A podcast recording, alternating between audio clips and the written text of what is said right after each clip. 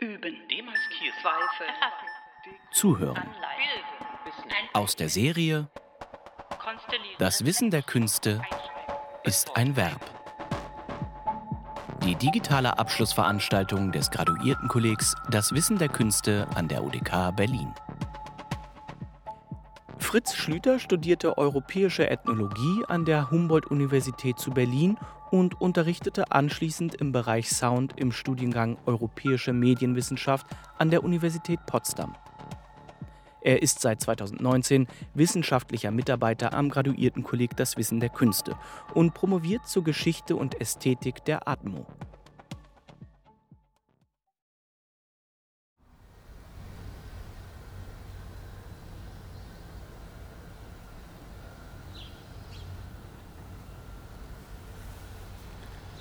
Einen Vortrag übers Zuhören zu halten, ist ein bisschen merkwürdig. Ich appelliere an andere, mir zuzuhören und ich behaupte, dass ich etwas sagen kann über das, was sie gerade tun, zuhören. Um zuhören zu können, muss ich selbst still werden.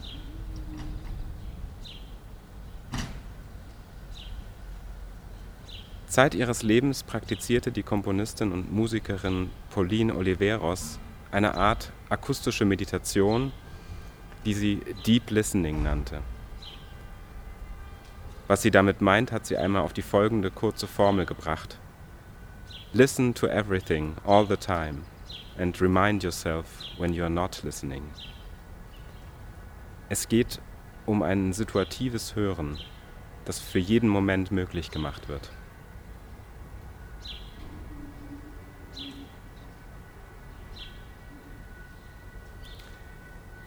Im Gegensatz zur basalen Fähigkeit des Hörens zeichnet sich die Tätigkeit des Zuhörens dadurch aus, dass ich meine Aufmerksamkeit bewusst und aktiv auf etwas richte, etwa auf einen Klang, ein Musikstück, auf eine Person, die spricht oder auf etwas weitaus Unbestimmteres, vielleicht auf das, was mich hier und jetzt umgibt, auf die Atmosphäre dieses Ortes.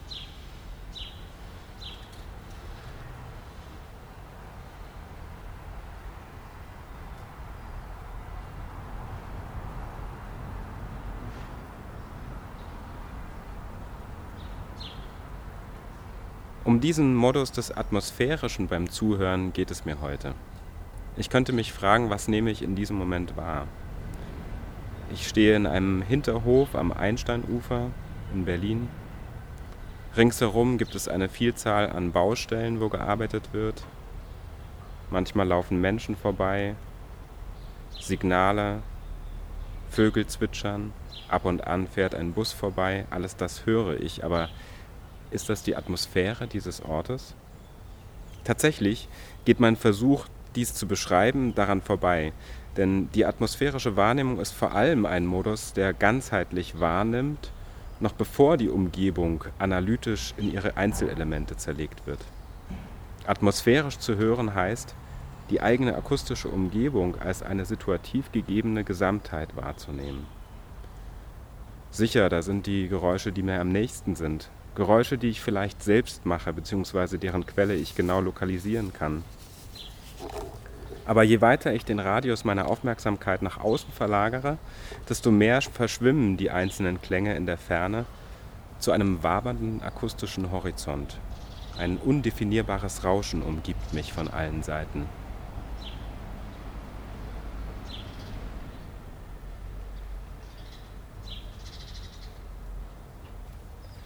Im Radio- und Filmbereich wird dieses Hintergrundrauschen auch als Atmo bezeichnet.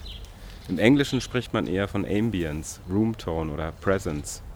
Gerade Presence ist ein sehr interessanter Begriff, weil hier Präsenz und Präsenz, Anwesenheit und Gegenwart zusammenfallen. Das Hören spielt in der atmosphärischen Wahrnehmung eine wichtige Rolle. Aber spielt beim Zuhören nicht auch generell so etwas wie eine atmosphärische Aufmerksamkeit eine Rolle?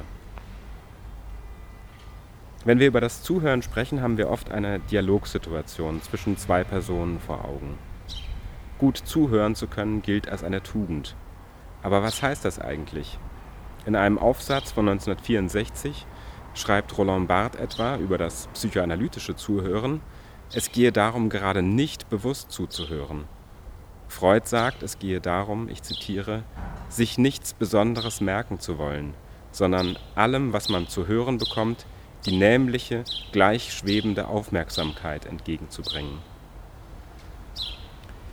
In den Ratschlägen für den Arzt bei der psychoanalytischen Behandlung heißt es bei Freud, so wie man nämlich seine Aufmerksamkeit absichtlich bis zu einer gewissen Höhe anspannt, beginnt man auch unter dem dargebotenen Material auszuwählen.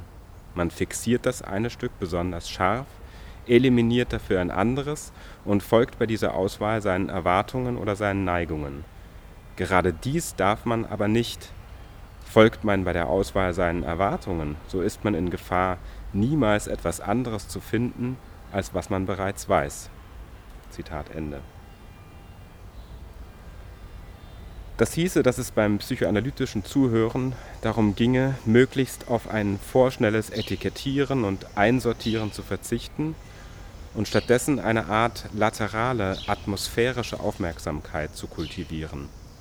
Etwas erst einmal nur atmosphärisch wahrzunehmen, heißt oft es noch nicht klar bestimmen und benennen zu können. Es gibt da eine Spur, eine Ahnung, etwas, das irritiert, das wahrgenommen werden will, aber es ist noch nicht ganz klar, was es ist. Erst dies ermöglicht es, nach Freud, etwas anderes zu finden, etwas allererst zu entdecken. Es geht darum, das Gehörte nicht gleich einzuordnen, sondern gewissermaßen in der Schwebe zu halten und länger nachwirken zu lassen. Was bedeutet es, sich mit der Aufmerksamkeit in diesem unbestimmten Raum aufzuhalten? Klänge und Geräusche tendieren dazu, einander vielfältig zu überlagern. Diese Überlagerung kommt meinem atmosphärischen Wahrnehmungsmodus entgegen. Ich darf nur nicht der Gewohnheit verfallen, das Gehörte zu benennen, in seine Bestandteile aufzudröseln und einzeln abzuhaken, auch wenn es schwer ist, dem zu widerstehen. Deshalb werden oft solche Geräuschereignisse als atmosphärisch bezeichnet, bei denen es nahezu unmöglich ist, sie auf ihre einzelnen Bestandteile zurückzuführen. Meeres- oder Verkehrsrauschen, Stimmengewirr, Regen, Wind. Manchmal stechen einzelne Geräusche heraus und drängen sich mir auf, aber eigentlich bin ich immer und überall von einer Vielzahl an Geräuschen umgeben. Was ich wahrnehme, ist vor allem diese gemeinsame Anwesenheit. Kann diese Wahrnehmung irgendeine Bedeutung haben?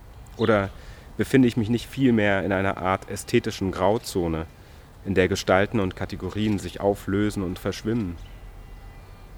ist das, was ich da interpretierend hineinzulegen versuche, überhaupt noch von außen vorgegeben oder bin ich nicht ganz auf mich selbst zurückgeworfen und bewege mich in inneren Traumbildern? Die Rede von innen und außen ist jedoch irreführend. Leibphilosophisch betrachtet unterscheidet die atmosphärische Wahrnehmung nicht zwischen Selbst und Welt, zwischen innen und außen. Es geht, mit Gernot Böhme gesprochen, zunächst ganz basal um das Spüren von Anwesenheit, beziehungsweise um, ich zitiere, die Erfahrung, dass ich selbst da bin und wie ich mich, wo ich bin, befinde. Ich nehme nie nur einzelne Geräusche wahr, sondern mit ihnen auch eine Stimmung. Ich selbst bin Teil der Umgebung. Äußere und innere Stimmung korrespondieren miteinander, auch wenn ich beides nicht unbedingt klar in Worte fassen kann. Zuhören beschreibt daher mindestens ebenso eine Beziehung wie eine Aktivität. Wenn, dann überbrückt das Zuhören ja gerade innen und außen. So schrieb Willem Flusser einmal, beim Musikhören findet der Mensch sich selbst, ohne die Welt zu verlieren. Und er findet die Welt, ohne sich selbst zu verlieren, indem er sich selbst als Welt und die Welt als sich selbst findet. Diese phänomenologische Beziehung realisiert sich in der Gegenwart als ein Kreuzungspunkt, an dem sich verschiedenste Einflüsse von innen und außen überlagern. Dieser Punkt ist jedoch nicht neutral. Er ist gefärbt sowohl von meiner momentanen Verfassung als auch, wenn man so will, der Verfasstheit der Welt, an diesem historischen Ort, in diesem Moment. Meine Erfahrung ist die Berührungsfläche, die diese Dimensionen zusammenbringen kann. Auch wenn sich Gestalten und Kategorien dabei tendenziell verflüssigen und auflösen mögen, heißt das nicht, dass ich mich an einem Punkt außerhalb der Geschichte, außerhalb des Politischen befinde. Die Affekttheoretikerin Lauren Berland beschreibt eher das Bedrückende der Gegenwart, wenn sie sagt, Ambience provides atmospheres and spaces in which movement happens through persons. Listeners dissolve into an ongoing present, whose ongoingness is neither necessarily comfortable nor uncomfortable, but most formally a space of abeyance, ein Raum der Unentschiedenheit, der Schwebe. The world is at once intensely present and enigmatic. Diese Rätselhaftigkeit, dieses Moment des Unbestimmten kann lähmend und überwältigend sein, es kann aber auch produktiv sein. Es liegt eine Chance darin, etwas Neues zu erfahren, auch wenn es anfangs nur eine schwache Ahnung sein mag. Ein atmosphärisches Hören begibt sich an diesen Punkt der Unschärfe, wo vieles noch in der Schwebe hängt. Diese Ambivalenz birgt ein Potenzial. Etwas nur zu ahnen heißt noch nicht zu wissen. Von hier aus, von diesem gegenwärtigen Punkt gemeinsamer Anwesenheit aus, sind noch nicht alle Wege vorgezeichnet.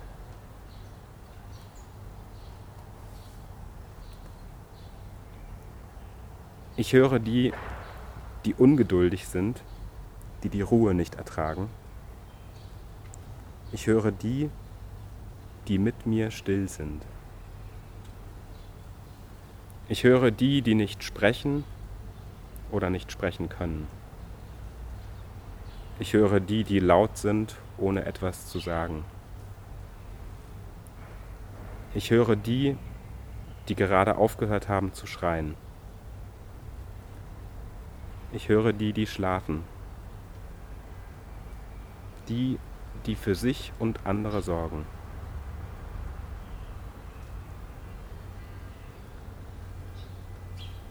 Listen to everything all the time and remind yourself when you're not listening, hatte Pauline Oliveros gesagt. Sie fügte aber noch etwas hinzu. Don't tune out.